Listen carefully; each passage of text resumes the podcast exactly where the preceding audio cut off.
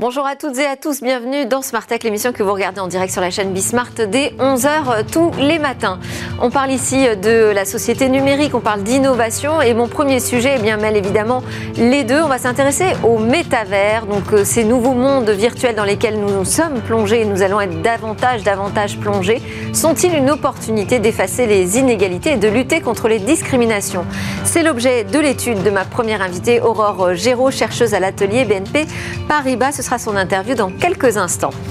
Et puis au cœur de cette émission, je poserai une autre question, la question de la protection de la présidentielle. Comment euh, nous y prenons-nous en France euh, pour préserver la campagne électorale des cyberattaques? On aura le point de vue de deux experts. Et puis on retrouvera notre rendez-vous sur les cryptos. Les cryptos, on va parler précisément de ce, qu'on appelle la finance décentralisée. Ce sera un moment euh, pédagogique, on parlera de son fonctionnement, mais aussi des différences avec la finance traditionnelle et de ses attraits. Et puis on conclura Smartech par une innovation pour euh, demain avec euh, pour la première fois un robot qui a réalisé un acte chirurgical sans euh, l'aide, sans, être guidé par, du tout par un humain. Je vais y arriver. Mais tout de suite, c'est le moment de l'interview. On parle donc de métavers, métavers pour réduire les inégalités.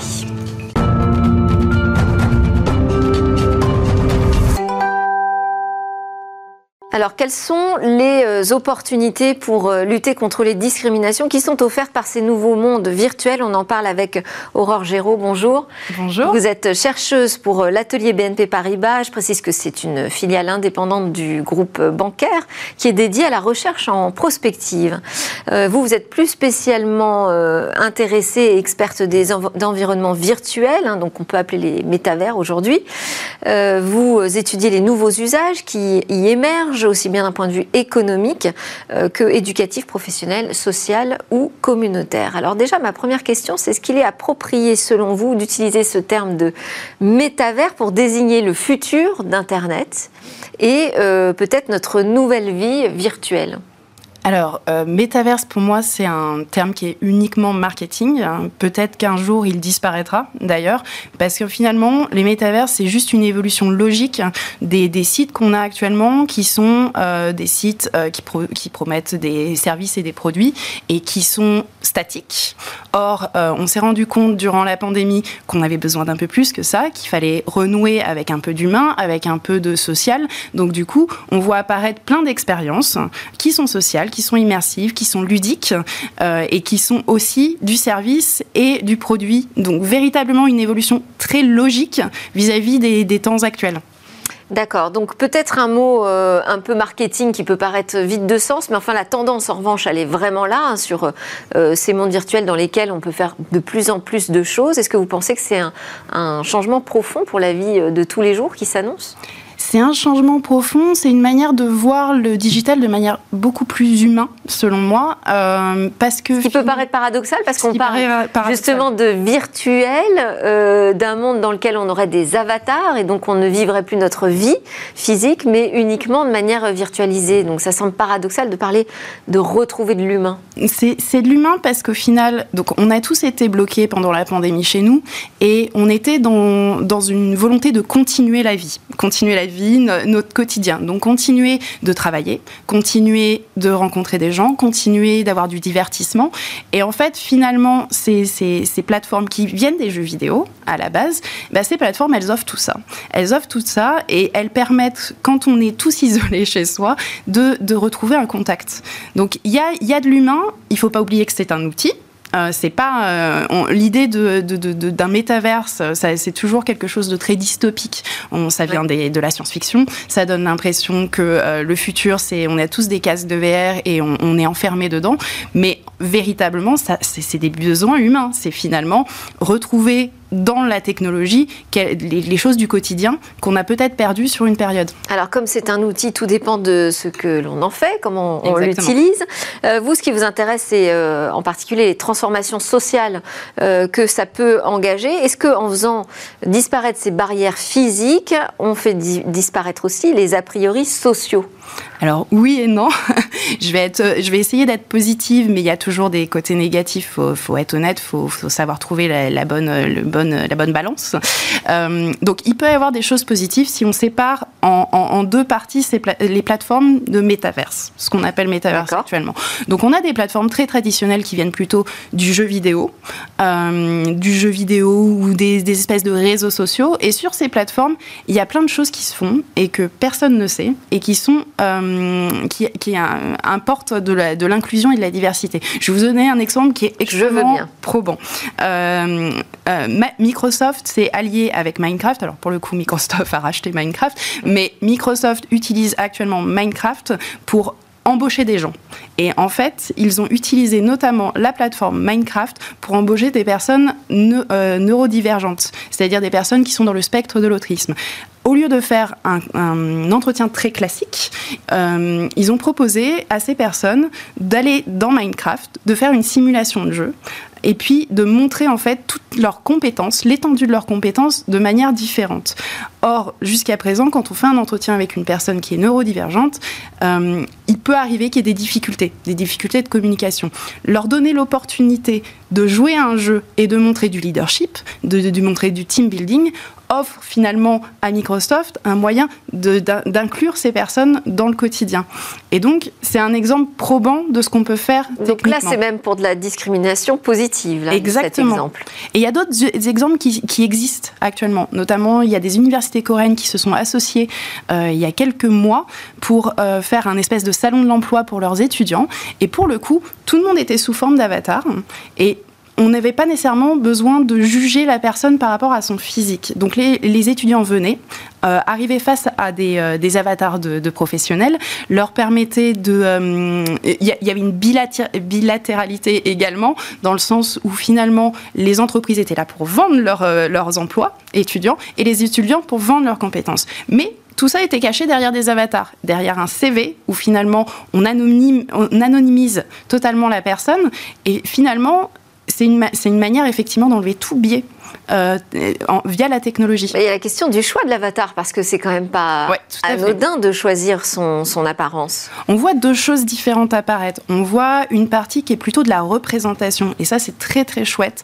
Euh, notamment, on va voir euh, des, des mondes virtuels qui vont s'associer avec des associations, des associations qui promeuvent l'antiracisme, les, les, jeux vidéo plus inclusifs. Je vais parler d'une association qui s'appelle Afrogameuse, notamment, qui travaille avec, avec Ubisoft euh, pour promouvoir finalement euh, la diversité. Et on a vu euh, ces, dernières, ces derniers mois, notamment, plus de travail fait sur des avatars avec des textures de cheveux qui sont plus relatifs à, l'origine de la personne.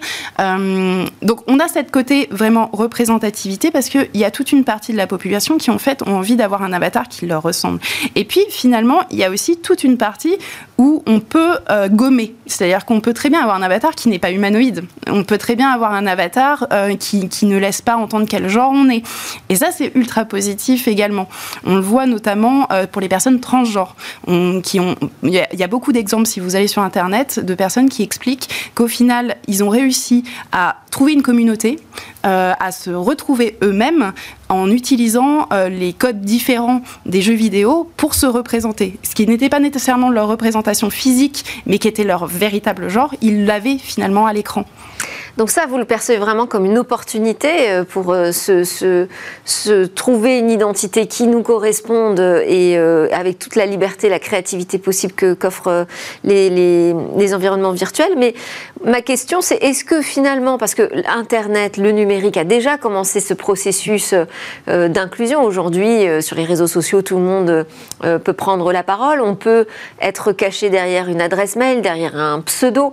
Finalement, on n'a pas l'impression que ça véritablement atténuer les discriminations on, se retrouve sur ces plateformes traditionnelles sur exactement les mêmes soucis qu'avec les, euh, réseaux sociaux, notamment de modération. Il faut dire ce qu'il ce en est. Euh, c'est quelque chose qui n'est pas résolu. Parce qu'on a, on a retrouvé du communautarisme, et même encore plus euh, puissant, je dirais, qu'avant. Oui, tout à fait. Mais le communautarisme peut être sain dans le sens où finalement, on le voit notamment avec les communautés LGBT+, on, retrouve des, communautés qui se relient ensemble et qui se trouvent des, ce qu'on appelle des safe spaces, hein, des, des, espèces de refuges où ils peuvent communiquer ensemble.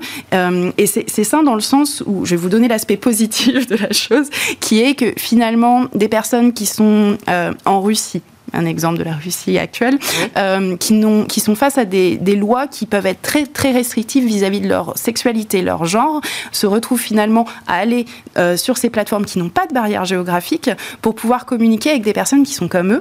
Donc ces communautés, elles sont pas si négatives que ça, et puis surtout où elles peuvent avoir de l'éducation finalement, se retrouver, poser des questions qu'elles n'auraient pas la possibilité de poser à leur entourage ou dans leur société. Et le communautarisme peut être négatif comme il peut être positif. Absolument. Mais c'est bien de signaler les points positifs. Donc moi, je vais forcément essayer de signaler les points négatifs pour qu'on puisse discuter. Il y en a. Euh, on voit euh, Facebook donc qui a fait un concept marketing hein, du, du, métavers, on va dire. Euh, donc, qui lance dans son, dans son monde virtuel euh, Horizon une fonctionnalité activée par défaut désormais qui permet de créer de la distanciation sociale contre le cyber harcèlement. On se dit, ça a à peine commencé que déjà ça dérape finalement. On est loin d'atténuer ou de réduire les inégalités, les discriminations et les tensions dans la société. Alors tout à fait, mais c'est un réseau social, c'est un réseau social finalement le méta, l'horizon de méta, c'est un réseau social plus plus, hein, on va dire ce qu'il en est, et ils n'ont pas résolu leurs euh, soucis de modération. On voit des tentatives, notamment euh, dans le monde du jeu vidéo, on voit l'utilisation de l'intelligence artificielle, notamment pour essayer de faire de la modération. C'est-à-dire que si des insultes sont, sont, proférées, on va avoir un gommage si c'est à la voix ou euh, un gommage même visuel si c'est écrit. On voit aussi des études qui sont faites. Moi j'ai vu une étude de, faite par un, psychologue, il me semble, sur League of Legends, euh, qui est donc un jeu, un jeu vidéo, qui montre que euh, l'aspect positif est aussi euh, très, très euh, être positif et offrir des récompenses pour des comportements qui sont sains crée un environnement sain également. Donc il y a des expériences qui Il y a des choses qui, qui fonctionnent. Exactement. En fait, on offrait des badges tout simplement aux, individus qui avaient un bon comportement et on se rendait compte que la communauté en général devenait positive. Donc tout dépend ce qu'on en fait, comment on l'utilise et comment on le pense ce métaverse. Merci beaucoup en tout cas de nous permettre de l'envisager de manière euh, positive et constructive pour la société. Aurore euh, Je rappelle que vous êtes chercheuse pour l'atelier BNP Paribas. C'est l'heure de notre taux qu'on enchaîne euh, dans Smart Tech. On va parler de la campagne électorale et de cybersécurité. Désinformation, ingérence, cyberattaque, comment la lutte s'organise en France pour protéger cette campagne électorale. On en parle avec Michel Vanderberg, qui est le président de Campus Cyber, un, lieu dont on a parlé dans Smartech, mais je rappelle, il est né sous l'impulsion du président de la République. Il a été euh, tout récemment inauguré. L'objectif, c'est de fédérer les acteurs de la cybersécurité autour des grands enjeux que pose la criminalité numérique. Avec nous également Lucas Terkem, vous êtes directeur des opérations cybersécurité chez PADOC, qui est un une entreprise euh, qui propose de la gestion d'infrastructures, cloud. Euh, et euh, donc forcément, à ce titre, vous êtes confronté au quotidien aux enjeux de sécurité des entreprises, mais aussi de leurs utilisateurs. On va commencer par une question très simple que je vous pose à tous les deux. Est-ce que vous êtes inquiet pour cette campagne électorale dans ce contexte de cybercriminalité? Moi, je pense qu'il ne faut pas oublier que le monde numérique, c'est qu'un reflet euh, du monde réel et qu'effectivement, s'il y a des malversations qui existaient dans le monde réel, elles, iront dans le monde, dans le monde numérique. Donc, euh, on, voyait des gens qui décollent les affiches d'autres candidats. Là, il y aura des effacements de sites web. Euh, on peut parler de, de, comment on appelle ça, de, désinformer. Voilà, le problème des deepfakes. Vous savez, on, prend quelqu'un qui a fait une vidéo, on remplace ce qu'il a dit en, trompant ses propos. Il y a eu, vous vous rappelez, la Macron Leaks. Donc, à partir du moment où Donc les fuites de, mails, en fait, de documents voilà, tout à fait, de l'équipe de campagne d'Emmanuel Macron avant euh, son élection. Hein. Tout à fait, voilà. Et là, on, bon, voilà, on voit des petits arrangements, on voit enfin, des, informations qui se sont euh, faites entre les différents partis, etc. etc. Voilà, c'est un peu tout ça sur lequel il faudra lutter. Puis après, il y a le problème aussi de des élections par elles-mêmes. C'est-à-dire que vous vous rappelez, quand il y a la ville de Marseille qui a été attaquée, c'était en plein pendant les municipales, et ils ne savaient plus euh, sortir les listes d'émargement pour pouvoir euh, faire voter les gens, sortir les, procurations, etc., etc. Donc ça peut être euh, effectivement un peu perturbé. Inquiétude vis-à-vis de cette campagne électorale face à la cybercriminalité qui est montante Alors, pour répondre en un mot, non puisque c'est quelque chose qu'on a vu arriver, contrairement à ce, que, bah, en fait, ce qui s'était passé en 2017 avec les Macron Leaks, etc. Après, euh, comme vous venez de le dire, il y a effectivement trois grands axes. En fait, euh, si, demain je veux attaquer euh, de façon cyber l'élection présidentielle qui s'annonce, je vais pouvoir attaquer soit les, citoyens, en fait, par une manipulation de données, etc. Je vais pouvoir attaquer aussi les candidats ou les partis, ou le cadre comme, comme vous venez de dire, sur bah, justement une attaque de la mairie, du système qui est mis en place derrière. Et du coup, je pense qu'on va le développer, mais pour chacun de ces, de ces trois axes, en fait, on a mis en place des systèmes qui vont nous permettre d'être plus résistants et de mieux, de mieux prévoir ce risque en fait et de mieux y réagir en cas d'attaque pour cette, cette Donc, ce que vous me dites, c'est qu'il y a quand même beaucoup euh, de dangers, mais que finalement, on les connaît, on les a déjà identifiés, donc ça permet de penser aux parades Ouais, je suis moins d'accord. Je pense qu'effectivement, les, pirates sont extrêmement innovants. Il ne faut pas oublier que... Euh, un, parti politique, c'est une PME, euh, en fait, voilà, et qui euh, va se renforcer fortement pendant la campagne, avec plein de gens qui vont arriver euh, plutôt bénévoles, et qu'il suffit d'un maillon faible pour même mettre un peu le Bronx partout. Voilà, donc ça, faut pas l'oublier. Et puis on sait Parce que, parfois, ça passe tout simplement par un phishing, en fait, hein, pas forcément des, attaques très perfectionnées. On reçoit un mail qu'on pense être un mail d'une personne que l'on connaît, on clique, et alors là, c'est terminé, il y a une intrusion dans le système d'information. C'est exactement ça. Donc je pense que les, les grandes entreprises, effectivement, ont des moyens de détecter des cyberattaques, ont mis des, outils en place pour euh, faire justement que les gens n'aillent pas sur des, URL euh, malveillantes, etc., etc. Un parti politique, c'est une PME. Les PME sont très mal protégées. Voilà. Donc, euh, effectivement, on a fait le boulot, on a sensibilisé, on a dit il faut faire attention, il faut protéger vos systèmes d'information. Si vous avez un doute, il faut avertir les professionnels de la cybersécurité. Mais voilà, les moyens ne sont pas là et les partis politiques, ils vont consacrer beaucoup d'argent pour pouvoir faire leur campagne et pas forcément pour sécuriser leur système d'information. Donc je suis d'accord, il faut sensibiliser, il faut expliquer, mais il va falloir aussi réagir, réagir assez vite. Et alors, il y a une, une, cellule euh, dédiée, je dirais, à la protection de la campagne électorale, Viginum, qui, euh, qui est active et qui euh, protège non pas les, sites des partis politiques, ni leur système d'information, mais plutôt les risques d'ingérence Comment est-ce qu'on peut véritablement s'assurer que cette campagne restera à l'abri d'ingérences étrangères? Alors, c'est difficile de s'en assurer à 100%, mais en revanche, effectivement, Viginum, donc c'est un organe qui a été mis en place par l'État, euh, suite à ce qu'on a pu voir, par exemple, sur euh, la campagne de, Donald Trump en 2016, où on s'est rendu compte, en fait, a posteriori, qu'il y avait eu énormément euh, d'ingérences de la Russie qui avait peut-être impacté un petit peu le résultat des élections, et on s'est demandé, en fait, comment est-ce qu'on faisait pour éviter que ça se passe chez nous. Et du coup, euh, c'est un organe qui a été mis en place pour repérer, en fait, pas forcément réagir, mais repérer toutes ces, manipulations. Et en fait, ces ingérences, elles vont passer énormément par les réseaux sociaux. Donc on sait actuellement que, grosso modo, un Français sur deux utilise les réseaux sociaux comme source première d'information. Ce qui veut dire qu'en fait, si demain, en tant que puissance étrangère, qu'on va, va pas nommer, euh, je décide d'influencer les élections françaises, je vais essayer de passer par les réseaux sociaux pour soit euh, euh, utiliser des informations qui sont un peu, on va dire, publiées par des marges des partis, des partis un peu en marge, mais du coup leur donner un énorme bras de levier en payant par exemple des, campagnes de publicité sur Facebook ou autre, ou bien je peux dire amplifier en fait certains discours. C'est ça. Ou bien directement en fait agir. Ce qu'on a vu en fait dans la, dans la campagne aux États-Unis en 2016, c'est que il y a une, une, agence, pour le coup celle-là elle est identifiée, qui est russe, qui avait concrètement été organisée des manifestations sur le sol américain pour justement créer du, un peu de, on va dire de, de conflit ou de, confusion dans, dans, ces, dans cette, dans cette politique-là. Donc nous, ce qu'on va essayer de faire avec, euh, avec Viginum, c'est de repérer ces choses-là en amont. À côté de ça, euh, on a des lois qui permettent en fait à l'État d'agir et notamment théoriquement de contraindre les plateformes à retirer ou à agir très rapidement. Donc euh, c'est la loi la loi fake news, comme on appelle ça, donc euh, contrainte les, les, réseaux sociaux à, retirer très rapidement tous ces contenus-là. Donc ça, ça va être un premier truc. Est-ce que, est que, vous travaillez justement avec cette cellule euh, Viginum ou elle est en totale autarcie? À titre personnel, je ne travaille pas avec Viginum. Non, pas à titre personnel, mais les entreprises de la cybersécurité.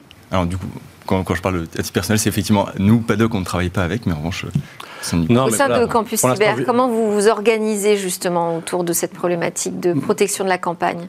On ne travaille pas que sur la protection de la campagne, nous on veut travailler sur la protection des PME. Voilà, donc et faire à ce que euh, les petites entreprises, même le grand public, puissent avoir les mêmes informations et les mêmes protections que les grandes entreprises qui, eux, ont les moyens de pouvoir euh, euh, avoir des experts cyber en interne, etc. C'est-à-dire que la campagne présidentielle, c'est pas une mission.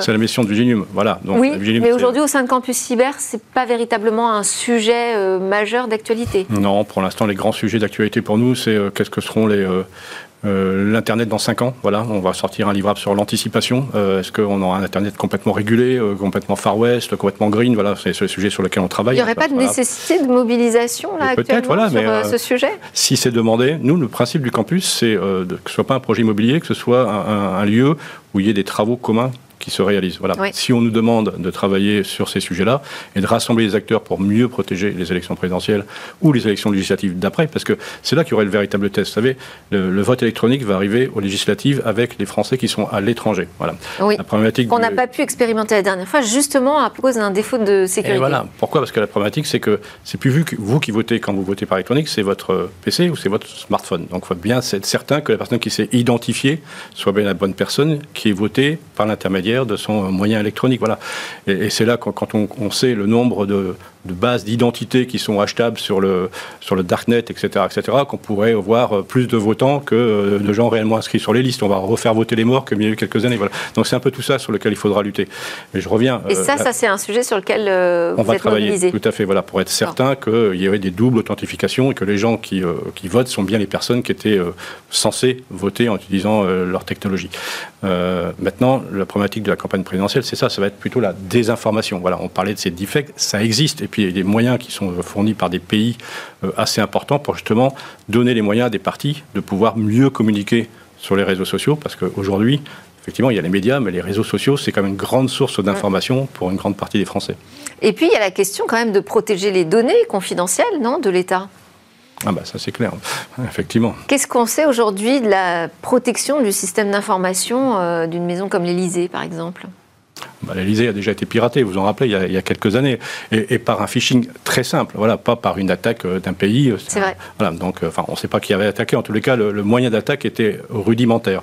Voilà, donc on doit protéger les données sensibles, et on revient à ce qu'on propose nous aux entreprises, c'est de dire, il faut que vous identifiez ce qui est extrêmement important pour vous extrêmement sensibles, vos joyaux de famille, entre guillemets, et cela mettre des moyens de protection extrêmement importants, voilà, euh, comme on fait avec son argent, hein, quand on a vraiment... Qu'est-ce qu'on a comme moyen de protection extrêmement important, alors? Qu'est-ce qu'on a comme meilleure protection aujourd'hui sur le marché? Alors en fait, euh, quand on parle de protection, on va parler de deux choses. Donc on va parler, euh, et, là en fait on revient un peu à la, la, présidentielle. On va parler de protection technique. Donc, euh, par exemple, comment est-ce qu'on est sûr que bah, les systèmes de vote euh, électronique sont bien sécurisés? Et du coup, ça, ça va passer par énormément d'engagement euh, d'équipes techniques, d'experts. donc, du coup, ça va être soit former des gens en interne, soit recruter des experts en cybersécurité, et donc, du coup, investir beaucoup dans l'information en amont, soit faire appel à des, entreprises du secteur privé en conseil, etc., pour auditer techniquement le système.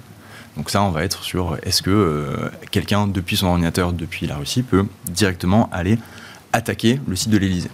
On l'a vu par exemple en 2017 euh, pour le site de, Marine Le Pen. Euh, elle avait été en fait ce qu'on appelle défacée, c'est-à-dire que son site avait été enlevé et quelqu'un avait mis à la place une image avec un message qui peut être politique ou autre. Ça, c'est une attaque assez simple, je crois, non Le défaçage de site? C'est une attaque assez simple. Après, ça demande en fait d'exploiter des failles qui sont assez simples aussi. Et là, concrètement, nous, on a on voulait justement se poser la question, en fait, au sein de Paddock, de savoir si euh, c'était quelque chose qui allait être euh, possible pendant la campagne. Et donc, du coup, on a été euh, scanné, en fait, regarder un peu tous les sites des, principaux candidats. Et ce qu'on a trouvé, c'est qu'en fait, il y avait une énorme prise de conscience. ça, c'est un truc qui est clair depuis les élections de 2017. Et que du coup, on avait trouvé qu'en fait, la plupart des sites, qui sont des sites assez simples, en fait, étaient bien à jour et du coup, peu vulnérables à ce genre d'attaque. Et ce qu'il faut bien comprendre, c'est qu'en fait, en 2017, on était sur un peut-être que c'est un risque. C'est un truc, on sait que ça arrive quelque part. On avait commencé à voir que c'était arrivé euh, pendant la campagne américaine, donc on se disait, ok, ça existe, mais c'est un peu loin de chez nous. C'est un truc auquel les, euh, les, partis n'étaient pas forcément sensibilisés. Et là. C'est étonnant parce que bon, euh, Internet date pas d'aujourd'hui, les cyberattaques non plus. c'est quand même une prise de conscience très tardive. Oui, mais c'est comme les petites entreprises, on a toujours l'impression que ça va arriver aux autres. Voilà. Et je peux vous garantir que quand j'ai travaillé chez Orange, on a fait beaucoup de, réponses à incidents. Vous vous occupez, vous étiez directeur de cyberdéfense, Orange Cyberdéfense. Oui, tout à fait. Voilà. Et euh, je peux vous assurer que la stupéfaction des gens de se faire euh, cyberattaquer, elle est impressionnante, même à des très hauts niveaux d'entreprise. Les gens se disent, c'est pas possible. Allez, euh, hop, on retourne un bouton et on va refaire démarrer tout ça.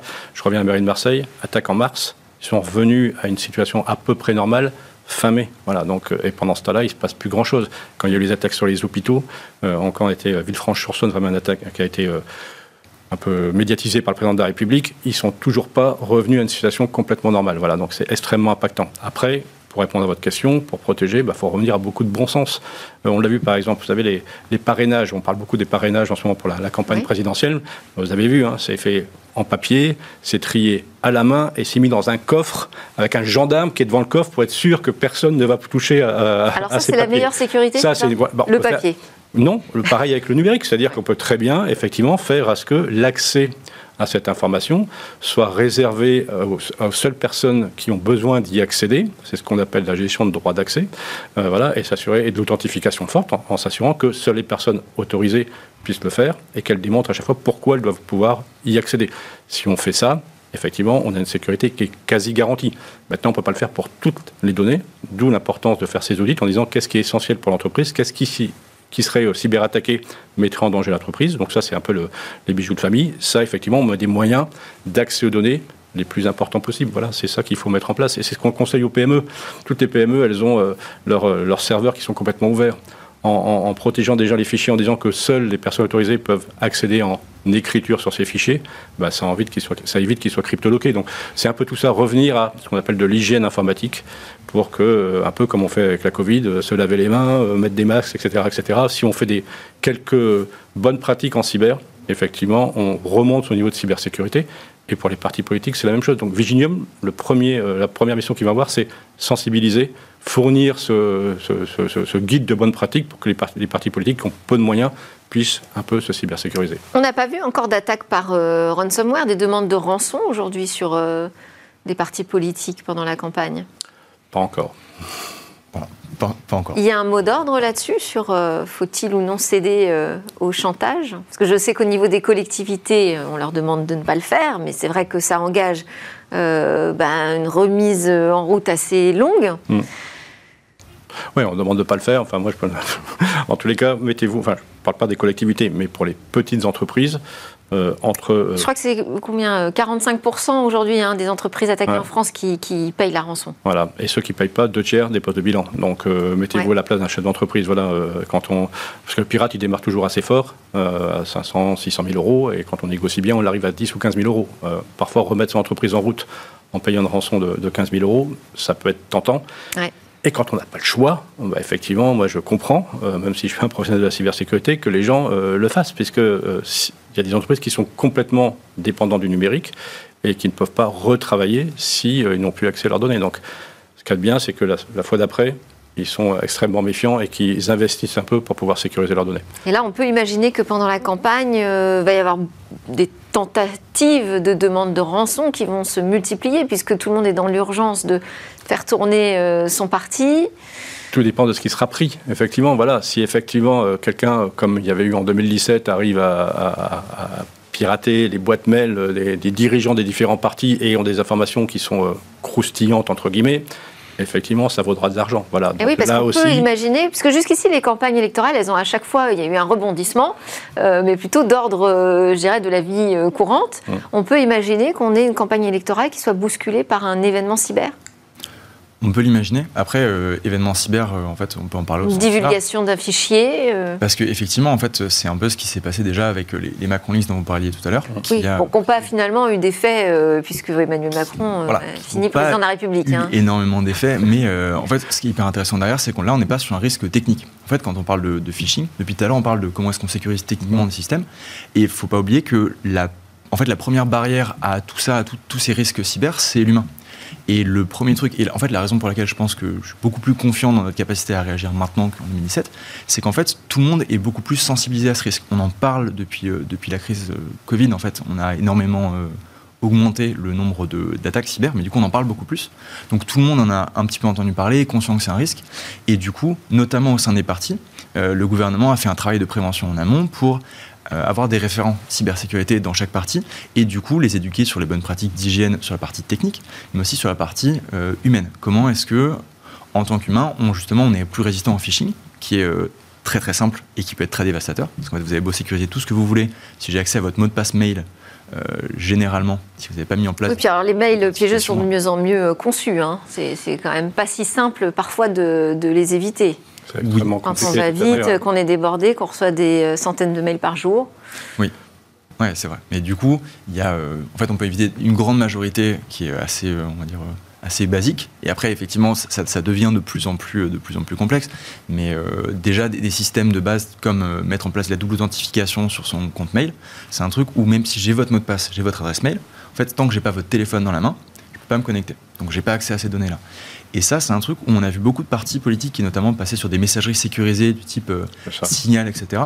Où en fait, ça est-ce que ça, c'est une bonne chose ou pas C'est excellent, c'est Voilà, une bonne chose. effectivement. Déjà, je pense qu'utiliser des, des, messageries euh, chiffrées par des, euh, des, pays qui ne sont pas forcément euh, complètement euh, fermé sur ce qu'on peut transférer comme information, c'est une bonne chose. Voilà, donc euh, signal, c'est voilà, ça, ça, permet déjà de s'assurer à ce que vous êtes les seuls à pouvoir euh, lire votre message, puisque la, clé est sur votre smartphone. Ah, moi, je vais faire de la pub pour Olvid parce qu'on a un acteur français aujourd'hui dans la messagerie 100% cryptée. Merci beaucoup à tous les deux pour vos éclairages. Michel Vanderberg, je rappelle, vous êtes président du campus cyber et Lucas Terkem, directeur des opérations cybersécurité chez PADOC.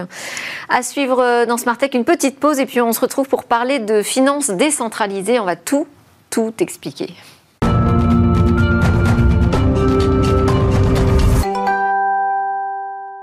Vous regardez Smart Tech, l'émission qui est dédiée au monde de l'innovation et à la société numérique. On est en direct dès 11h le matin sur la chaîne Bismart. Maintenant, c'est la deuxième partie de l'édition qui euh, démarre. On va notamment découvrir un robot chirurgical qui a réalisé une véritable prouesse. Je ne vous en dis pas plus. D'abord, c'est l'heure de notre rendez-vous, euh, le rendez-vous des cryptos avec Justine Lamberger qui est responsable des affaires réglementaires de Swissborg, qui est une plateforme d'investissement dans les crypto-monnaies. Alors, chaque mois, Justine vous décrypte avec nous euh, l'une des grandes actualités du secteur des crypto-monnaies, euh, crypto-actifs. Mais je rappelle bien entendu qu'il ne s'agit pas du tout de donner des conseils en investissement. Bonjour. Bonjour.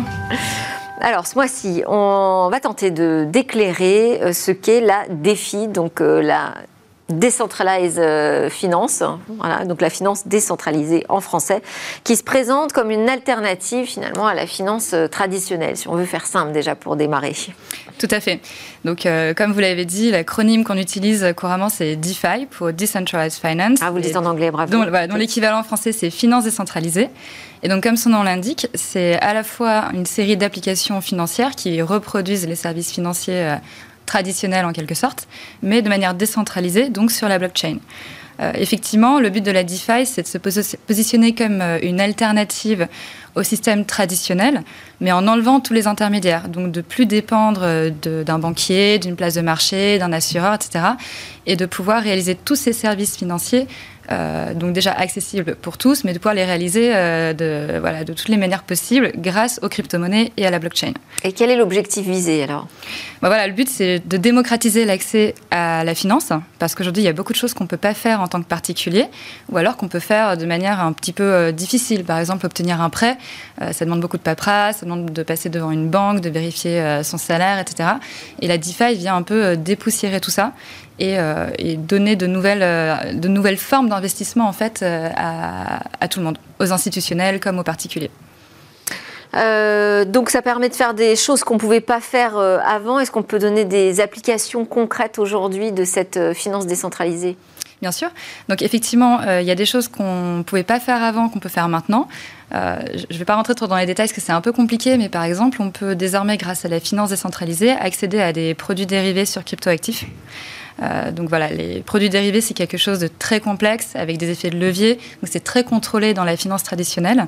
Et aujourd'hui, la finance décentralisée permet justement l'accès à ce type de produits. Donc évidemment, c'est très risqué, mais on peut y accéder. Quel type de produits des produits dérivés, par exemple des options sur euh, du Bitcoin, euh, des choses comme ça, donc des, avec des sous-jacents en cryptoactifs, mais avec des effets de levier qui permettent de faire des gains, par exemple, très importants, mais qui exposent aussi à des pertes potentiellement très importantes.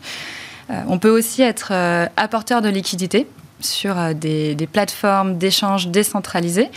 Donc ça, c'est typiquement si vous voulez contribuer à la liquidité d'une crypto, par exemple le Bitcoin, l'Ether, vous pouvez décider en quelque sorte d'en prêter, d'en apporter à la communauté pour que n'importe qui puisse utiliser ces cryptos qui ont été mises à disposition de tout le monde et ensuite euh, pouvoir en échanger, donc en acheter, en vendre, etc. Et ça, c'est un service dans la finance traditionnelle qui est réservé aux institutionnels, sur, les, sur les actions par exemple, et qui là est rendu accessible aux particuliers sur les cryptos. Donc c'est complètement nouveau.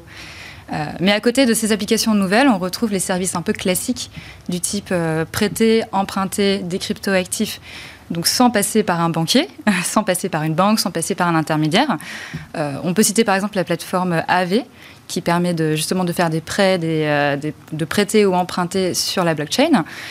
Et on retrouve aussi la possibilité, par exemple, de faire des achats et des ventes euh, d'actifs. pas forcément des cryptoactifs fréquents, en fait. On peut retrouver tout et n'importe quoi.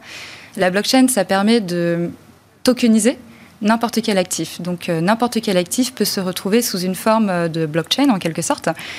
Et grâce à ces plateformes décentralisées, donc grâce à la finance décentralisée, on peut n'importe quel actif peut être donc euh, numérisé, on va dire. On peut l'acheter, le revendre, on peut créer des prêts.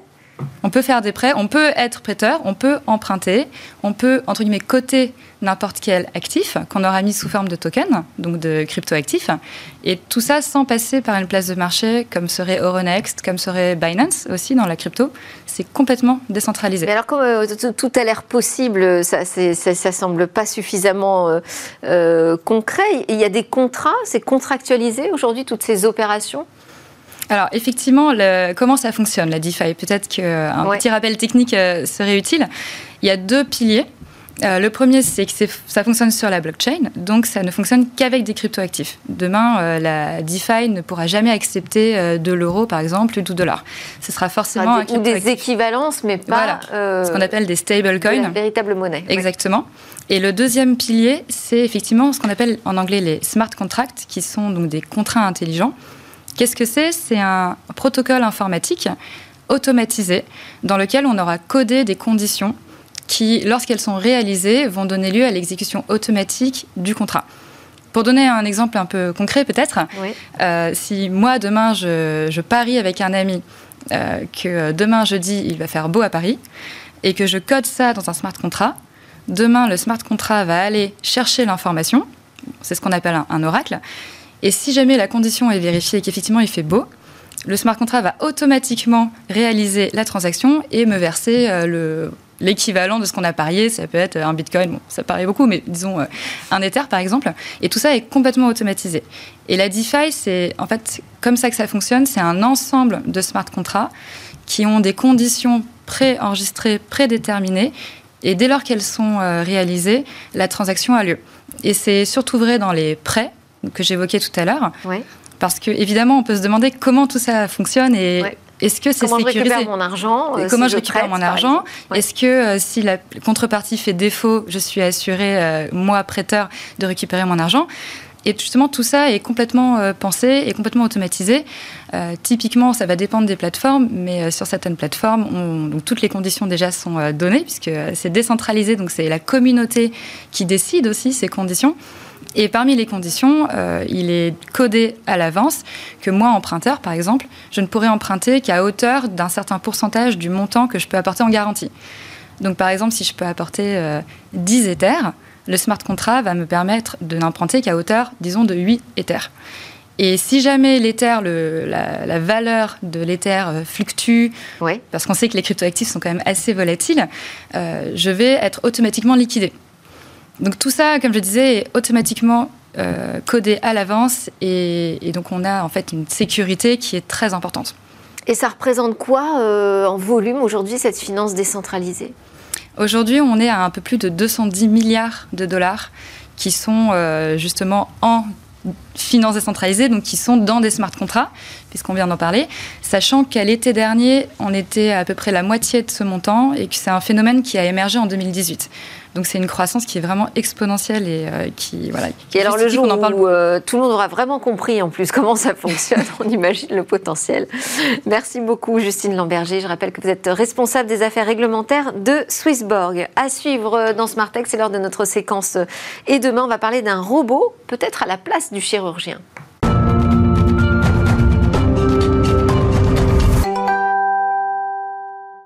Alors aujourd'hui, notre zoom sur une innovation est assuré par Eva Bensadi. Bonjour. Bonjour Delphine. Aujourd'hui, on va présenter une, bah, une, nouvelle prouesse, une prouesse en matière de robotique chirurgicale. Une prouesse, une petite révolution même Delphine, on peut dire, puisque pour la première fois, un robot, vous l'avez dit, a réalisé un acte chirurgical tout seul sans être guidé par un humain, une anastomose intestinale par célioscopie. Pour être précis, on va revenir sur les détails euh, Ouais. tout à l'heure de cette procédure, je vais tout vous expliquer. Alors vous allez me dire, euh, Delphine, les robots chirurgicaux ne sont pas nouveaux. Des modèles permettent euh, déjà d'améliorer la précision des gestes ou d'effectuer une opération à distance, mais jusqu'à présent, ces appareils avaient toujours été guidés par des humains. C'est donc, vous l'avez compris, le premier système chirurgical autonome à passer à l'acte sans l'aide humaine. Les scientifiques l'ont baptisé STAR pour Smart Tissue Autonomous Robot. Très bien. Alors, comment fonctionne-t-il puisqu'il n'a plus besoin des hommes? Alors il fonctionne grâce aux algorithmes Delphine. Évidemment, les chercheurs ont ici euh, exploité l'apprentissage automatique pour entraîner le robot qui a adapté euh, sa procédure en fonction de ce qu'il voyait grâce à l'endoscopie, euh, cette caméra. Pour réussir cette prouesse, des systèmes d'imagerie extrêmement précis ont été développés pour détecter et suivre le tissu cible. Cette intervention, par exemple, qui tient compte de la déformation des tissus, a nécessité des algorithmes de contrôle très adaptables. Alors justement, pourquoi cette euh, opération euh, spécifiquement? Oui, Delphine, cette fameuse anastomose intestinale par célioscopie, euh, parce que déjà c'est une opération extrêmement complexe. C'est en fait une technique chirurgicale permettant d'accéder à l'intérieur de l'abdomen par des petites incisions de la paroi abdominale. Elle consiste ensuite à rattacher deux parties de l'intestin grêle. D'ailleurs, cette opération, il l'avait déjà tentée en 2016 sans succès. Il faut comprendre en fait que la plus grosse difficulté, c'est de travailler sur des tissus mous, comme l'intestin. Aucun robot euh, n'y était alors euh, parvenu, d'où le rôle si important des algorithmes, c'est ce qu'on disait, euh, de suivi du tissu pour une plus grande agilité. Et alors, que sait-on du résultat de, de l'opération? Est-ce que le robot chirurgien s'en est sorti euh, bien, mieux même que le chirurgien? Il s'en est très très bien sorti, même mieux, hein, c'est ce que vous dites, Ah oui nettement meilleur que celui d'un chirurgien humain. Ce ne sont pas euh, mes mots Delphine, c'est ce que disent les chercheurs de l'université américaine John Hopkins ici. Euh, le robot se compose, euh, je vais vous expliquer, de deux bras robotisés. Un a été équipé d'outils de suture, donc spécialisés, l'autre d'une caméra, c'est ce qu'on disait pour l'endoscopie 3D. Et la réussite de cette opération dépend donc normalement en grande partie de l'expérience du chirurgien. Et c'est là donc tout l'intérêt de la robotique chirurgicale. Pour les scientifiques, en fait, c'est un moyen de garantir que les gestes qui nécessitent hein, une précision élevée peuvent être effectués avec plus d'exactitude, plus de précision chez chaque patient, donc indépendamment des compétences du chirurgien. Donc une opération à succès, même encore mieux hein, donc que, que faite par un chirurgien. Euh, L'opération chirurgicale, ça je l'avais pas précisé, elle, a été menée avec succès donc sur quatre cochons. L'objectif étant donc in fine, à terme évidemment Delphine, hein, de tester euh, ce robot sur un humain. Merci beaucoup, Eva Mensadi. C'était euh, Smart Tech. Merci à tous de nous avoir suivis. Je vous souhaite une excellente journée et on se retrouve évidemment demain pour de nouvelles discussions sur la tech.